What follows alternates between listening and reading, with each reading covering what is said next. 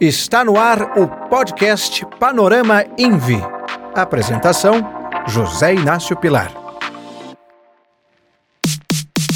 Meu cabelo está bom? Meu cabelo está maravilhoso. Está bom? Sim, está.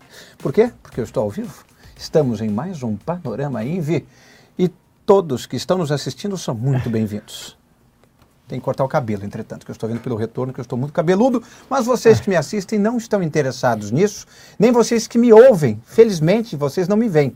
Vocês que me ouvem no podcast estão apenas ouvindo minha voz de colibri, é? trazendo informações absolutamente relevantes a vocês em mais um Panorama Envy, hoje, segunda-feira, dia 6 de fevereiro de 2023. Sejam todos bem-vindos e hoje estamos aqui direto e reto com o Nicolas Merola. Como vai, Nicolas? Tudo bem, José Inácio Pilar? Melhor, agora você está com um bom e belo óculos novo. Muito obrigado, meu novo look. Gostei, gostei. E você, como vai, meu caro João Abdon? bem. Boa tarde a todos. Como é que vocês estão? Espero que estejam todos bem. Hoje estamos num, num Panorama Envy Pocket, versão Pocket, Versão uma Pocket. versão mais é, pequenina, já que temos ausências sentidas de nosso grande Rodrigo Natali e também de Pedro Nogueira, que esteve aqui da última vez. Mas, repito, isso é transitório. Eles voltarão. Eles estão apenas dedicando-se a coisas muito importantes e por isso hoje não puderam estar aqui, mas já mandaram transmitir que estão nos assistindo e mandando votos de sucesso para todos que aqui estão. Muito bem, já vamos começar direto e reto, sem mais mesuras, sem mais falar de meu cabelo, que poderia estar melhor. Não, não vou falar disso. Vamos falar sobre o climão. Torta de climão entre Bob Fields Grandson, Roberto Campos Neto e Lula, que chamou-o de este sujeito. né? Este sujeito, aquele sujeito, não é uma coisa muito lisonjeira, não é? Imagine que você está num converscote familiar. Entra o seu cunhado e alguém fala: É, este sujeito. Não precisa continuar a frase. Você já percebe que não há muito apreço pelos envolvidos. Então, de toda forma, eu acho que é salutar que entendamos onde surgiu, se é que houve um único ponto, mas qual foi o, o pièce de resistência que fez com que Lula criasse esse estigma em cima de Roberto Campos Neto. Houve um acontecimento único ou foi um conjunto, meu caro Nicolas? Olha, é, Inácio, se a gente for parar para recapitular, Hum. desde que a campanha do Lula começou, praticamente, se não todos os objetivos que ele tinha para a serem alcançados foram, de certa forma, alcançados. Ele conseguiu sua, primeiro a eleição, depois disso conseguiu relevância eh, dentro da Câmara e do Senado, Certo. conseguiu aprovar a PEC, né, tá, tá, tá por aí, conseguiu eh, colocar figuras amigáveis tanto na Câmara quanto no Senado, apesar da, da, da nova composição não ser tão à esquerda ou tão ao centro como ela historicamente era, é, é, hoje ela é um pouco mais à direita. Ainda consegue ter, ele ainda consegue ter um, um relacionamento relevante lá dentro, bem contrário ao que foi o grande discurso durante, durante o segundo turno, principalmente. É, e o que sobrou, a última linha de resistência foi aqui a política monetária. Ah, importante falar, eh, ganhou controle eh, da política fiscal, Uhum. colocando o seu braço direito eh, na, na posição mais importante dela, que é o Ministério da Fazenda. Braço de. E, ou seja, ele tem controle total e absoluto de tudo que é feito dentro, do, dentro do, da política fiscal.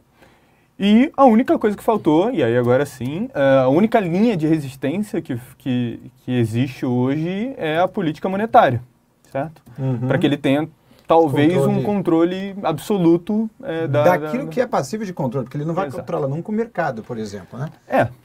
Bom.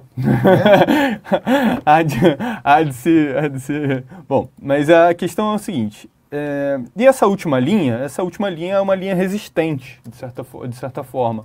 Roberto Campos, Campos Neto já há bastante tempo, desde antes das eleições, isso é importante falar, Uhum. é, já era bem vocal e já era bem é, crítico ao descontrole fiscal, ao possível descontrole fiscal que ah, acometeria o nosso país ah, em função das eleições. No primeiro momento, por conta, inclusive, das medidas populistas do Bolsonaro, e em segundo momento, agora, pelas possíveis medidas populistas do Lula e os seus possíveis projetos. É, o, essa crítica vem se estendendo, eh, se estendeu a ponto, esse, esse medo, esse receio se estendeu a ponto de fazer os nossos juros eh, ainda ah, aí nesse, nesse ciclo, nesse primeiro ciclo de alta, ou melhor, nesse ciclo de alta, chegar aos 13,75, Uhum. que é um juros assim, literal, realmente e literalmente punitivo para a economia Para qualquer Brasileiro. economia, né? Sobretudo porque é juro, rea- é, é- é juro real, né? Se a nossa inflação tivesse a 14, Exato. 13,75 estava de boa monta. Que- mas, entretanto, nosso, nosso, nossa inflação estaria trágica. É. Né? Então, é punitivo justamente por isso, porque hoje em dia a gente se encontra num momento em que o nosso diferencial, ou seja, a- o, o juros nominal em relação à inflação, ele se encontra ah, historicamente muito alto. Ah, se a gente for olhar para um histórico longo aqui, uma taxa neutra seria alguma coisa em torno dos 4%. Certo. Né? A- ou seja, o, a, infla, o, o- a taxa de juros 4% acima do... ah, a- acima da, ah, da nossa inflação corrente. Só que essa inflação corrente, ela também ela não é uma inflação tão, tão fácil de ser, de ser Combatida? Ser- de ser utilizada como referência até, porque esses atuais seis e pouco tem que levar em consideração que a gente teve uma série de eh, cortes e, e- e- medidas que fizeram um impacto direto, eh, principalmente na parte de combustíveis, eh, e que artificialmente ali redu- a reduziram. Né? Ah, uma projeção talvez eh, um pouco mais, mais próxima, que o mercado aí vem circulando, que circula ao redor do mercado, seria alguma coisa mais próxima dos 8%. Né? Uhum. Eu, não, não, não sou eu que estou falando esse número e, e não fiz nenhuma proje, projeção econométrica para chegar nesse número, mas eh, é fato, o fato é que os juros, se não fossem as medidas de 2021, Uhum. ou 2022, Dois. é, não, não, é, a- provavelmente nossa inflação não teria, não te- teria um teria registro, é, é, não teria um registro, é, uma queda tão significante como houve. É, mas, Mas isso, Isso não, é não- mencionado, não é mesmo? mas de qualquer forma isso impopular. não impede, isso não impede que é, ou isso não muda o cenário de que nós estamos Com sim com juros altos. reais altíssimos, talvez um dos maiores aí do mundo. E, e, e aí, como essa crítica do, do Lula, que começou, perdão, essa crítica do Roberto Campos Neto começou lá atrás em Uhum. relação ao cenário fiscal, agora respinga ou se torna uma barreira em relação aos objetivos eh, políticos eh, do Lula, Uhum. isso se tornou agora uma, uma batalha. É, E acrescento um- o ingrediente, né? É, foi circulado no, no- no- acho que no, no fim de, de janeiro uma imagem de um celular de um senador, ou de, se não me falha a memória, que mostra o Roberto Campos como parte dos ministros de Bolsonaro É. em pleno 2023. isso E aí isso teria dado. E tem a imagem, né? Se você procurar no Google, você vai achar essa imagem da- do Roberto Campos sendo mencionado como parte de um grupo, junto com inclusive o. Paulo, o Paulo Paulo Guedes, numa mensagem. Então, isso teria dado mais alimento para o Lula pensar que ele ele é estopim, né? um- uma pessoa que está querendo sabotar o meu governo, ele é um enviado É. do antecessor. Ali ficaram, acho que, mais quentes as, Sim, A relação as de uma- rusgas. É, a As relação de uma rusgas. as coisas ficaram um pouco mais nominais, Uhum. as coisas ficaram um pouco mais diretas a partir daquele evento. Foi, foi realmente ali um, um episódio que fez com que toda essa briga se tornasse mais acalorada. Né? Certo. E, e aí, para dar um pouco mais de contexto, que briga é essa no final das contas? Né? É uma briga entre manter a taxa de- básica de juros num Ele- patamar mais alto, para que a gente ah, cons- continue ah, atacando e, e- e- e efetivamente brigando com a inflação, sem pensar nos outros objetivos econômicos do, do, do país, uh, ou uh, o objetivo do executivo, que é uh, reduzir a taxa básica de juros, fomentar a economia, colocar um pouco de gasolina nesse, nessa fogueira e com o objetivo de gerar mais crescimento, né? uhum. mesmo que isso fa vá fazer com que a nossa realidade de, de taxa básica de, de, inflação seja um pouco mais alta, eventualmente. É, e aí, o vencedor a gente ainda não tem. E... Mas os perdedores sabemos quem é, todos nós, né? Porque enquanto eles ficam se engalfinhando, uh, o mercado se estressa, uh, mostra uma certa falta de bom senso de ambas as partes, né? um lado de ceder, o outro de parar de bater tão, tão gratuitamente. É, é realmente lamentável que tenhamos, que tenhamos chegado a esse ponto, que não parece de fácil resolução. Não, não e será. Não será. João, você que é uma pessoa extremamente sensata, você que é recoberto pelo manto da razoabilidade, como você acompanha o peso desse tipo de rusga, desse tipo de marola nas empresas, nas ações, existe um impacto mensurável ou por enquanto ainda não? Existe e é grande. É, acho que o mais famoso, o mais tangível, é, objetivo para pessoas que não acompanham o mercado financeiro é Uh, os problemas americanas, das uhum. lojas americanas vieram à tona com juros de 13,75, não vieram com juros de 2. Uhum. Então, esse é um exemplo de é, como os juros altos vão dificultando as vidas das empresas. Na bolsa a gente tem uma empresa chamada Home. Essa empresa é uma empresa que produz maquinários industriais. Aliás, você falou dela na edição de hoje de Ações Alfa. Falei sim.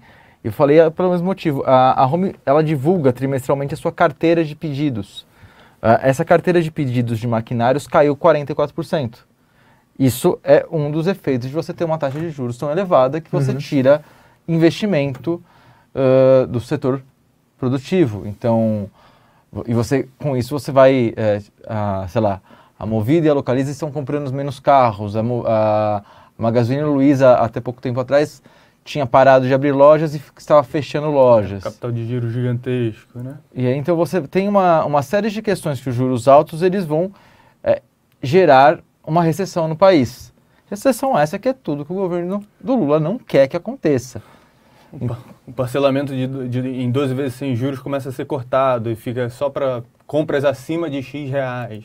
Coisa que antes você conseguia fazer com valores menores. E aí, então, assim a, essa taxa de juros muito elevada, ela, ela sem dúvida, a, ela, a, uma das consequências delas é quase que uma, uma, uma recessão quase que contratada, porque é, se, se, a gente levar em consideração que a gente tem uma inflação de 6% projetada aí pela média dos bancos, a gente tem uma taxa de juros reais de 7,75.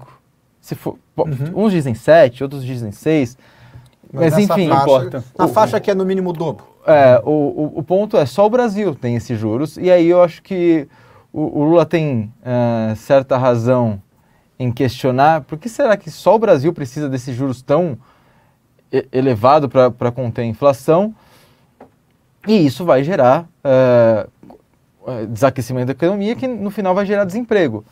Que é, no, quando você escuta o plano dele assim, é tudo que ele não quer. Que, que, tudo que ele quer, o que ele estava falando hoje no BNDES, ele quer aquecer a economia, ele quer gerar mais empregos, ele quer gerar mais produção.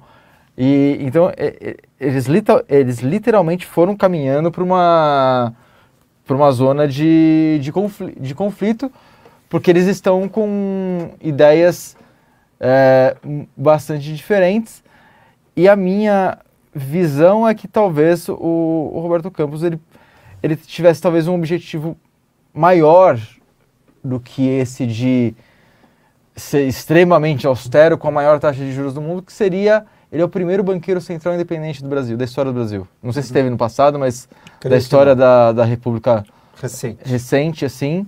Ele é o primeiro, desde do, do Collor isso não aconteceu. É, se ele começa a entrar em, em, rota de colisão com, com a política e ele é impeachmentado, por exemplo, isso sai muito mais caro é, para a questão da, da questão de governança do, do governo País, como um é? todo, né? do que se ele tivesse com a taxa de juros, sei lá, uh, 1 ou 2% mais baixas para poder conciliar com o governo. É um cargo político também o, a questão do Banco Central. Ou então é, soltar comunicados um pouco mais afáveis uh, ao Ministério da, da, da Fazenda e, e, as políticas que eles estão querendo colocar como a reforma tributária para tentar conciliar um pouco com esse governo que claramente tem ideias opostas uh, às dele e, e que talvez seja mais politicamente mais forte do que ele. Assim, lembrando que o, o Senado uh, pode trocar o presidente do Banco Central por, com um voto em, em maioria simples. Isso, é que é, que é Não, metade mais um. É, é óbvio Senado. que mesmo o, o, Lula, não acho, não acho que o Lula queira isso assim de primeira... Uh, porque isso ia, ia pro, provavelmente estressar o dólar, ia estressar mais ainda os juros, ia gerar um, um, uma série de movimentos problemáticos que seria mais fácil se eles conseguissem se entender, é, conciliar ali. Mas eu, a, a, minha impressão é que para conciliar ele vai ter que ceder um pouco uh, na, na potência da política monetária que ele tem e que é uma potência assim muito acima do que está sendo usada uh, ao, ao redor do mundo. Muito bem. Aliás, isso responde aqui uma das perguntas feitas pelos nossos internautas, vocês que estão assistindo a gente. Mande sua pergunta aqui no chat. Você ficará feliz e nós, mais ainda, por responder a sua dúvida. Você que está assistindo via streaming, saiba que tem aquela hora extra no final do dia, onde vamos falar sobre as carteiras de investimentos da Scopus, em que eles fazem parte da equipe de investidores. Então, para você acompanhar, terá um QR Code aqui na barra ao lado e você já vai poder entrar no QR Code bem na frente do computador aqui, bem aqui. Aqui, eu estou lendo no retorno, gente, não é que eu sou uma pessoa sem noção. Agora mudou, olha aí.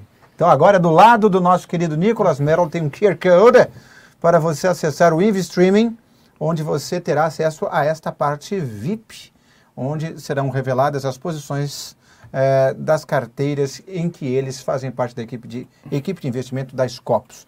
Mas a pergunta que você já se adiantou e respondeu é a do Luiz Felipe Pereira de Moura. Ele disse: o Lula não tem razão não seria a hora de reduzir a taxa de juros? Meio que é isso que você respondeu.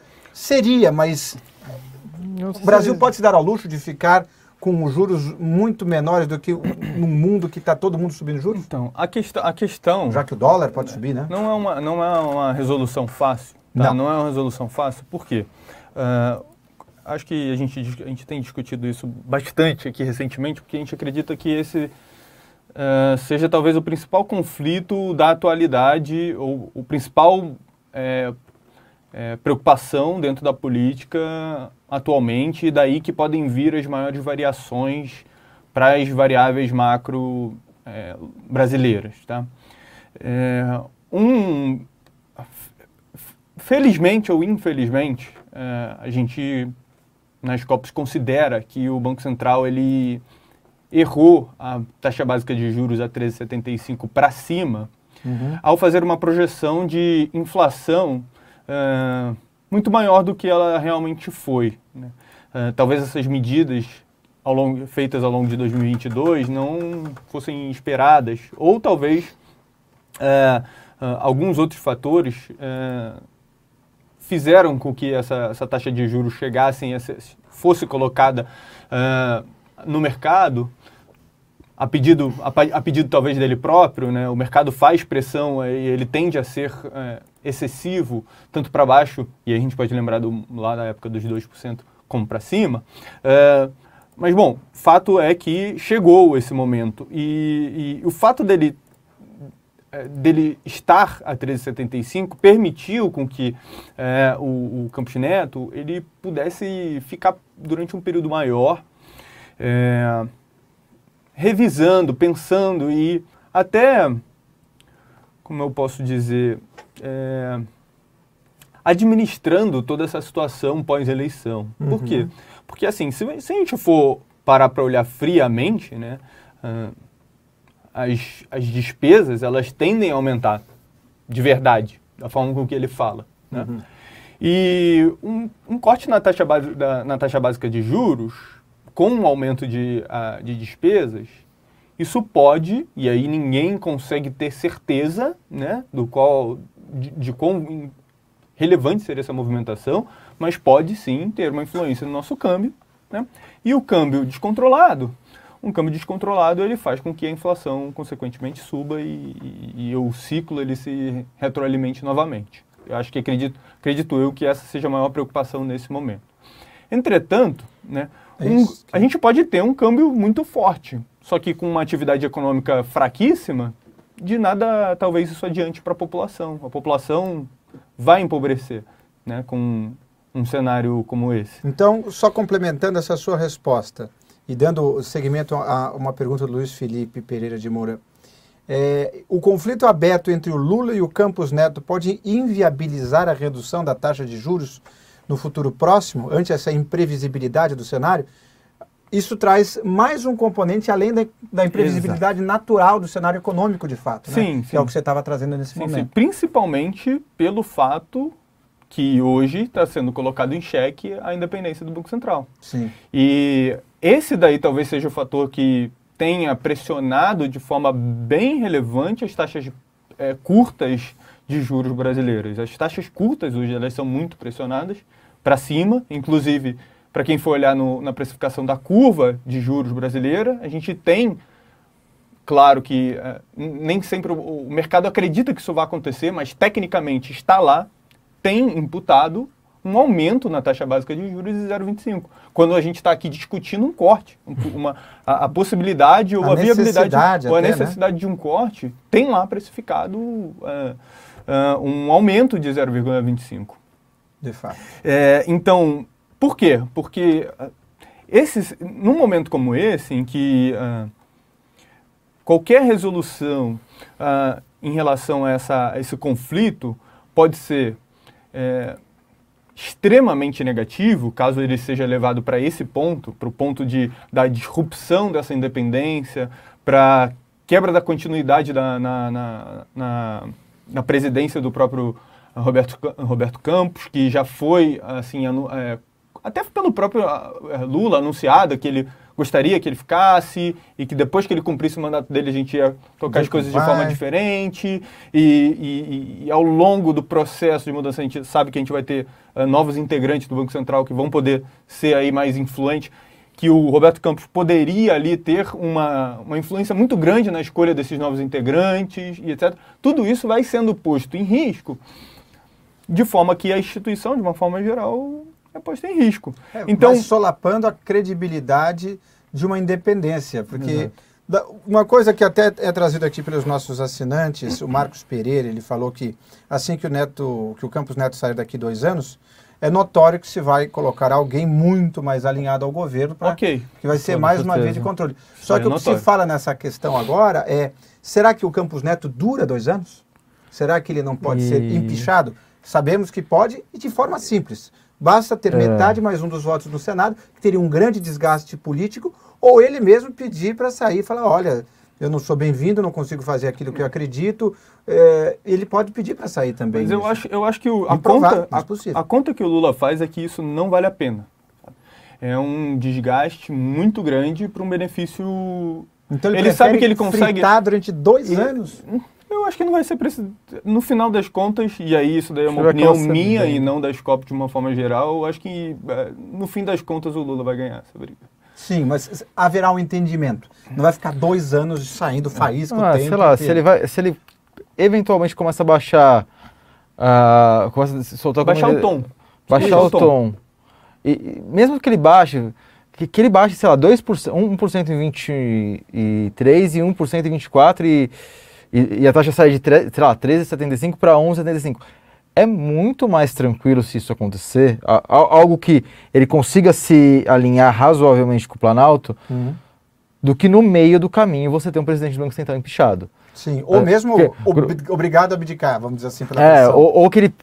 é, eu acho que renunciante. renunciar as pessoas que o aconselham ali, players do mercado, que é basicamente onde ele passou toda a carreira dele, Uhum. vão convencê-lo do contrário. Essa parte dele, dele pedir as Ele contas. mesmo comentou que não tinha interesse em fazer isso diversas vezes, né? Porque Mas, o- é claro, tudo muda, né? No, no campo É. político, o longo prazo é anteontem. Exatamente. o- quem, quem o aconselha ali, eu imagino que tenha todo o interesse é, pensando para fins de mercado, em mantê-lo lá os dois anos para você não ter essa ruptura. E aí você sabe que deve vir na sequência alguém, é, André Lara Rezende, é, Alexandre Tombini, alguém mais... Entendi, mais alinhado. Mais dovish, com toda, com toda certeza. É, mas é, eu, eu ainda fico com a sensação, se eles começassem a soltar comun, comun, é, comunicados mais brandos, é, tentando conciliar com o Lula. O Lula adora esse tipo de coisa, de você de conciliar as coisas.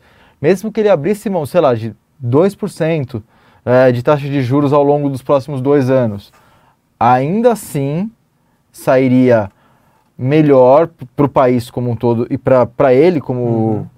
do que se a gente tivesse um, um, um solavanco no meio do caminho. De fato. Vamos aqui só avançando, porque senão a gente ainda tem que falar dos uhum. resultados do quarto trimestre de 2022. É, eles conversam bastante com, com esse tema. A gente vai uhum. chegar lá.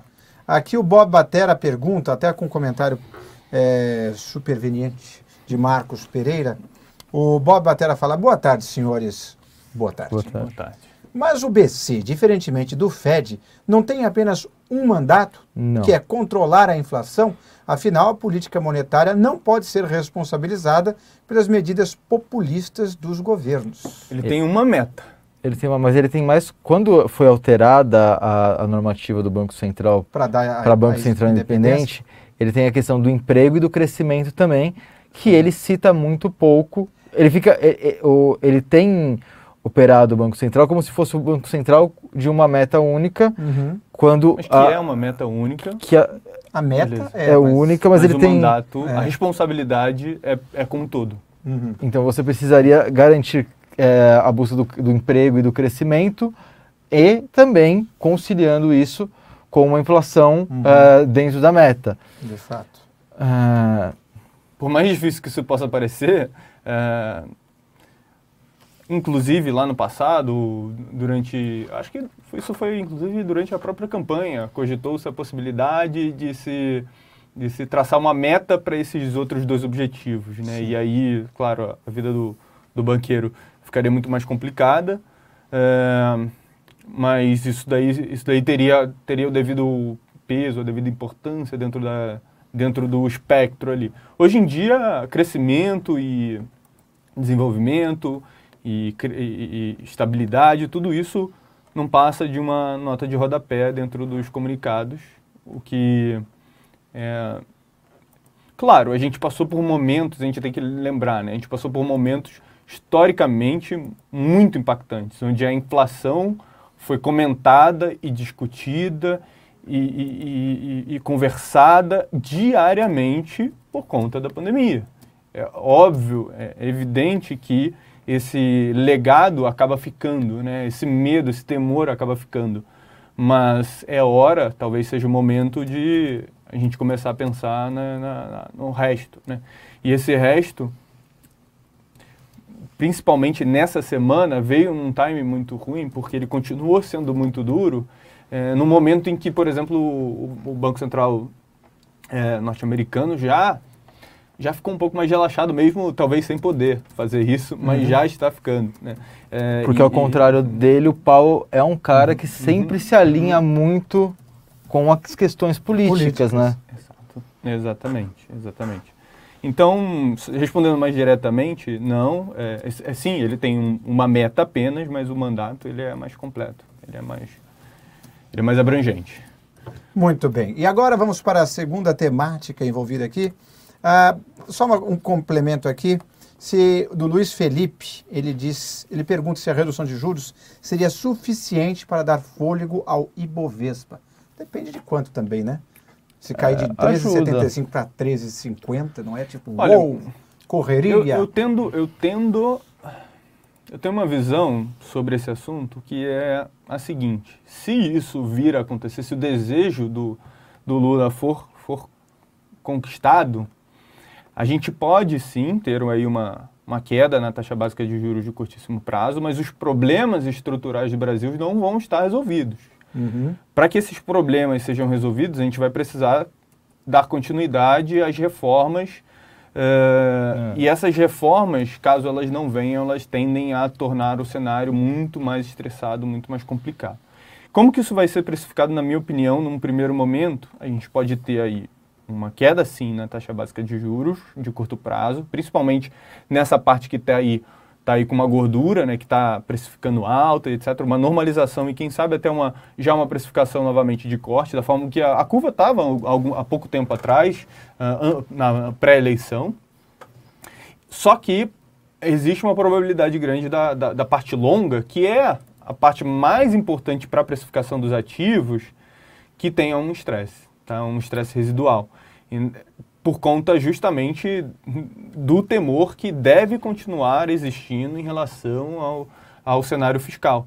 Não é porque acho que a taxa básica de juros vai ser marginalmente cortada ou de forma é, é, ou mantida até essa taxa mais, mais, mais alta, que esse temor vai deixar de existir. O acordo que o tanto o Haddad contra o Lula, mais o Lula do que o Haddad por questão de poder, Sim, colo coloca para o Roberto Campos, olha, a gente vai fechar esse ano com um déficit primário de 1% do PIB, que é algo como 90 bilhões de reais, e que para 2024 a gente já chegaria num 0 a 0 e que por isso a gente já poderia ter juros um pouco mais baixos, porque a gente já está endereçando o problema do fiscal. Esse seria uh, o, plano, o plano vindo da Fazenda aprovado pelo Lula, que ele está querendo fazer o, o, Roberto Campos, de certa forma, uhum. comprar.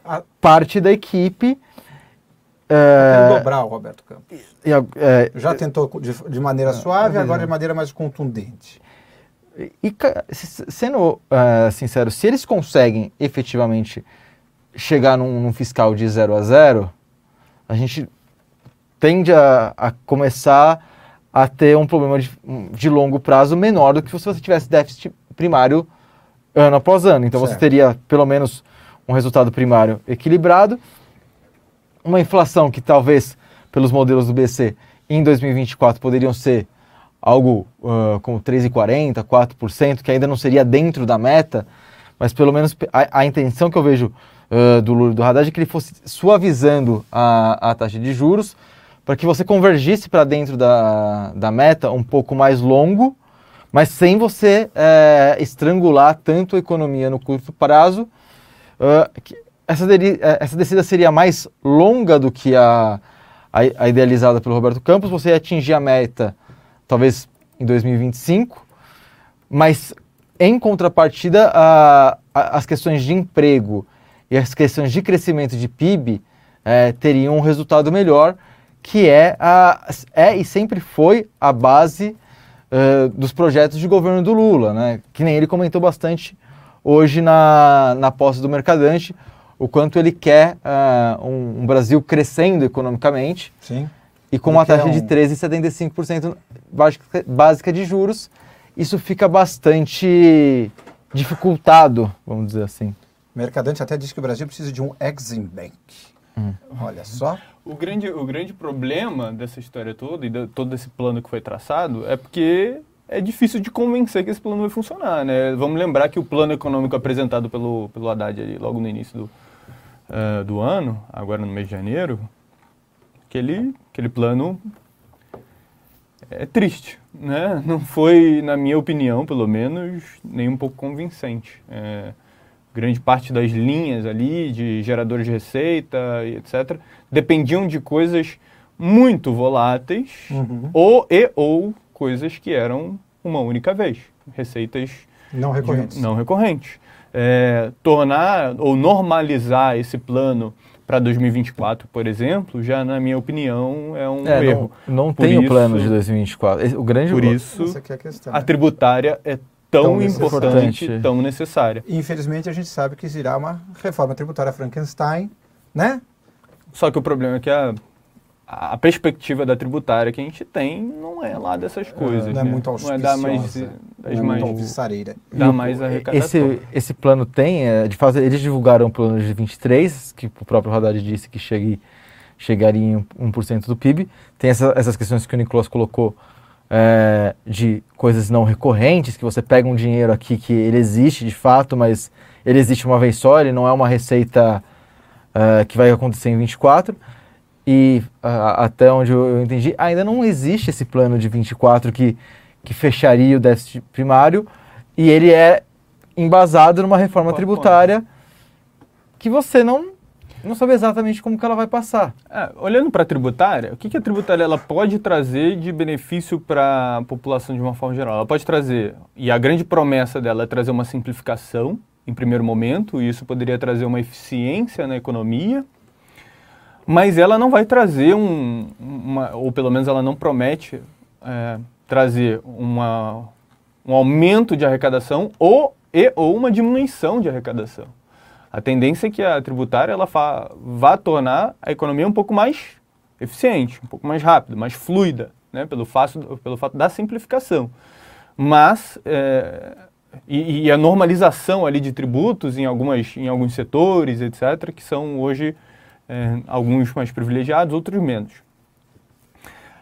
O que poderia acontecer, e aí é uma discussão que ninguém falou até agora no campo político e, e, e acredito não vai comentar, e o que poderia trazer um, um rebalanceamento para esse plano de 2020, final de 2023 ou para o plano de 2024 é administrativa. Essa ninguém comentou, ninguém conversou, ninguém questionou, porque não é interesse. Não é, não é exatamente os o, Não é popular. Não é, não é popular e não é o, os modelos pelos quais o, o, o, PT historicamente ajusta as coisas. Uhum. Cortar benefício de funcionalismo público, uh, que é basicamente uma reforma administrativa Faz. acaba fazendo, não, é. não, não agrada muito a, a base, a base uh, mais uh, histórica, que é ligada ao sindicalismo e ao funcionalismo público, e é por isso que elas usualmente não são ventiladas uh, no, nos governos do PT. Pelo contrário, o Lula sempre fala em aumento real Falou hoje. do salário mínimo. Falou hoje, inclusive, é, para quem não acompanhou, a, a, o discurso foi super acalorado, não é à toa que a gente viu um, um, leve estresse, um leve estresse de 1,3% no dólar, né? De, 1% no, na bolsa durante o dia de hoje. Muito bem. Vamos para a nossa próxima pauta, que são os balanços do quarto e último trimestre do ano passado, que começam a ser divulgados justamente agora. E para isso trouxemos uh, as visões destes dois ícones que aqui nos acompanham e que acompanham também a equipe de investimentos da Scopus. Meu caro João, vamos começar por você. Quais os seus destaques dos resultados que saíram? E depois a palavra é automaticamente transferida para o meu querido Nicolas. Uh, o que, que, já saiu o, e que desperta o seu interesse? O balanço, o, o balanço mais relevante é, divulgado. divulgado até aqui foi o do Santander. Né? O Sim. balanço do Santander ele teve uma queda uh, no lucro de uh, 45%, uh, trimestre contra trimestre, ano contra ano. Uhum. Uh, a expectativa do mercado é que viesse um lucro algo como uh, 1.8, 1.9 bi, veio 1.6. Uh, e isso ocorreu porque o, o, banco aumentou sua provisão para devedores duvidosos uh, em cerca de 1.2 bilhão de reais. Esses duvidosos incluem-se algumas pessoas de, de ascendência americana? É. Vamos dizer assim?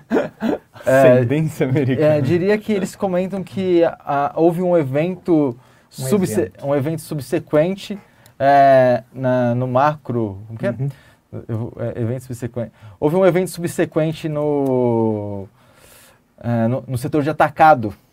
Ora, quem será? É, quem será? Deve ser a loja da dona Gertrudes, ao lado aqui da estação é, e O que fez a, a provisão uh, para devedores duvidosos subir de, de 6,2 no terceiro trimestre para 7,4 eh, bilhões de reais, sendo assim o principal impacto uh, na redução dos lucros uh, do Banco Espanhol, mas na filial brasileira. Sem esses 1,2 bi direcionados para a Americana, o crescimento do provisionamento seria de quanto?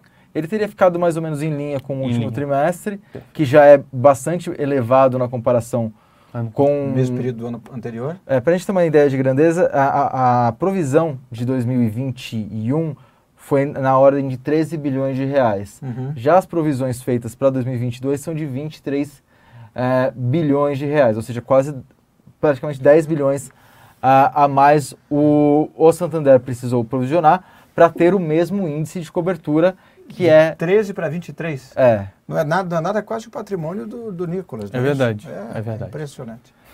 para você poder manter o mesmo índice de cobertura que é de cerca de 290%, ou seja, a provisão ela daria aí para uh, algo como uh, 2,9 vezes uh, as inadimplências efetualmente executadas pelo banco, que é a, a média do que o, os bancos brasileiros têm aí uh, como margem. Eles têm usualmente uma manga, o Itaú é o que tem a maior manga entre eles, Itaú que divulga o resultado amanhã. Né? Amanhã, amanhã se, após o fechamento? É, salvo é, engano. Dia 7 fecha, após o fechamento. Após o fechamento. E também deve ter algum impacto, ainda que menor, porque ele era, é, dentre os maiores credores, o, o menor, né? Uhum. Então o Itaú é, vem outperformando os bancos, é, principalmente Itaú, é, principalmente Santander e Bradesco e BTG. E ele também era o que já estava mais bem previsionado, né, em termos de em relação à sua carteira. Nesse sentido, normalmente, trimestralmente, sai primeiro o Santander, que vai normalmente ok. Aí vem o Bradesco, que vem bem. Aí vem o, o Itaú, que vem melhor do que os dois anteriores. Nesse trimestre, temos o Itaú saindo antes do Bradesco. Isso por si só já é algum tipo de sinal indireto, vamos dizer assim? É, poderia ser se, se, o Bradesco fosse demorar muito para divulgar, né? Uhum. Em auditoria você fala que se o cara divulgou o balanço lá na última data, no 15 de março... Desconfie. É, já, alguma... alguma o analista já está cansado, já está passando... A, alguma complicação contábil você precisou ter para... Se o balanço finalizou em 31 de, do 12 de 2000 e 22, para você ter que divulgar quase 90 dias depois. É que tem caroço no angu. Começou é, o trimestre muito tá fácil cheio de energia, vai lá, olha cada detalhe, cada nota explicativa, né? Aí chega no final. Já... Próximo Plim. O, o, Bradesco vai divulgar no dia 9, né? Que Portanto, seria um, não é quinta-feira. É, não seria muito depois do Itaú. Tá, assim, tá dentro, dentro daquele primeiro range ali que sai o pelotão da frente, que é usualmente quem tem é, em tese, uhum. uh, as contabilidades mais bem organizadas. É importante falar que esse setor bancário, ele não só é importante individualmente por conta desse cenário de americanas, etc, etc, etc. Mas ele também é importante por conta do tema que a gente estava acabando de discutir sobre Banco Central, taxa básica de juros, etc. Um dos grandes fatores que justificaria né, essa, essa queda nos juros é aí o, a inadimplência que vem crescendo significativamente, a tomada de crédito que vem diminuindo uh, e, e todo o resto. Né? É, hoje em dia, as inadimplências já estão em patamares relativamente altos e os, os bancos que estão provavelmente aí com carteiras um pouco mais fragilizadas, principalmente por conta da Americanas, tendem a restringir ainda mais as, as os pré-requisitos para é. os tomadores de crédito, sejam eles pequenas empresas ou pessoas físicas. O fato de você ter tido esse, esse impacto aí que assusta o, o sistema financeiro nacional, a, a, primeira coisa que eu imagino que os bancos tenham feito é dar aquela segurada para ver se não vai, não vai aparecer mais corpo boiando, uh, que poderia até fragilizar o balanço dos bancos brasileiros. Uh, então, uh, tem uma série de questões aí que me levam a crer olhando é, balanço dos bancos, olhando balanço de setor industrial, é, olhando balanço de empresas de, é, loca de locação de veículos, que são as compradoras do, dos automóveis, varejistas, tá todo mundo, assim, sabe, em ritmo de redução de endividamento, é, redução, parando de expandir a operação, que isso na, na ponta vai gerar desaceleração econômica e desemprego, que é tudo que o nosso querido presidente eleito não quer fica de cabelo em pé e já Sim. arranjou até o responsável. Sim, o Roberto Campos Neto. Muito bem. E, e, e, lá fora, alguma empresa que saiu balanço nos Estados Unidos que chamou a atenção de vocês, e as Big Techs divulgando, Não. algo nesse sentido? Dá para fazer um panorama, né? Os Big Techs foram bem, de uma forma, quer dizer, Médio, a se ver, né? né? Médio, né? É... Eu vi que meta foi melhor do que esperado, subiu que nem foguete, mas é. isso é porque as pessoas já tinham uma expectativa muito hum. ruim. É. Aí quando ela foi só ruim ou é. razoável, fala, nossa, que maravilha, né? É.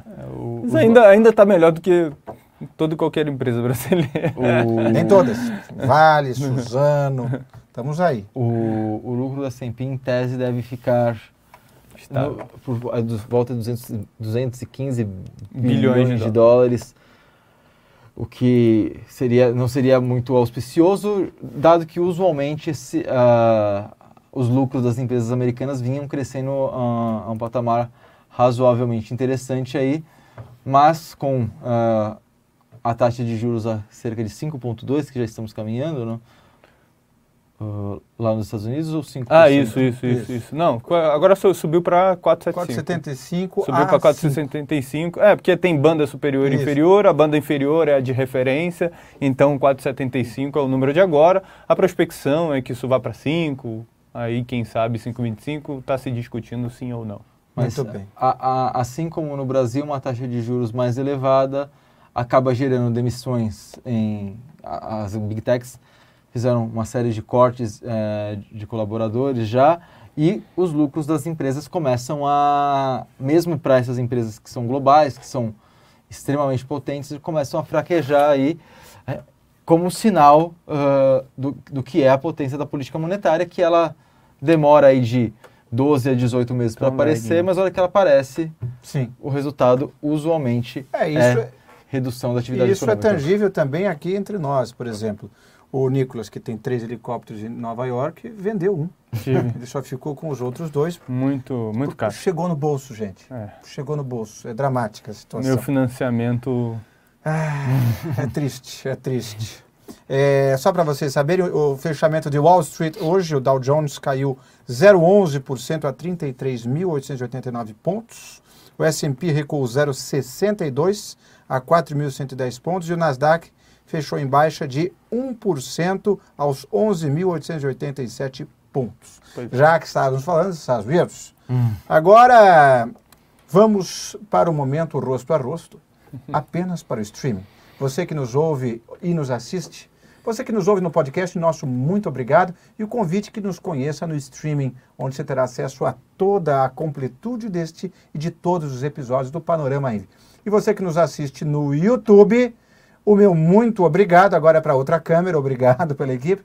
É, agora você que nos assiste no YouTube, o nosso muito obrigado e o convite que você também nos assista na íntegra no streaming, que é muito fácil. É você entrar no streaming.inv.com.vc ou no QR Code, que você pode dar um pause agora e escanear com o seu celular. É tudo muito simples e fácil. Voltamos em quantos segundos, minha querida Letícia? Muito bem. Ah, então muito bem. Vamos voltar em 30 segundos. E para você que ainda não conhece o Reunião de Caixa, vamos dar um pequeno spoiler.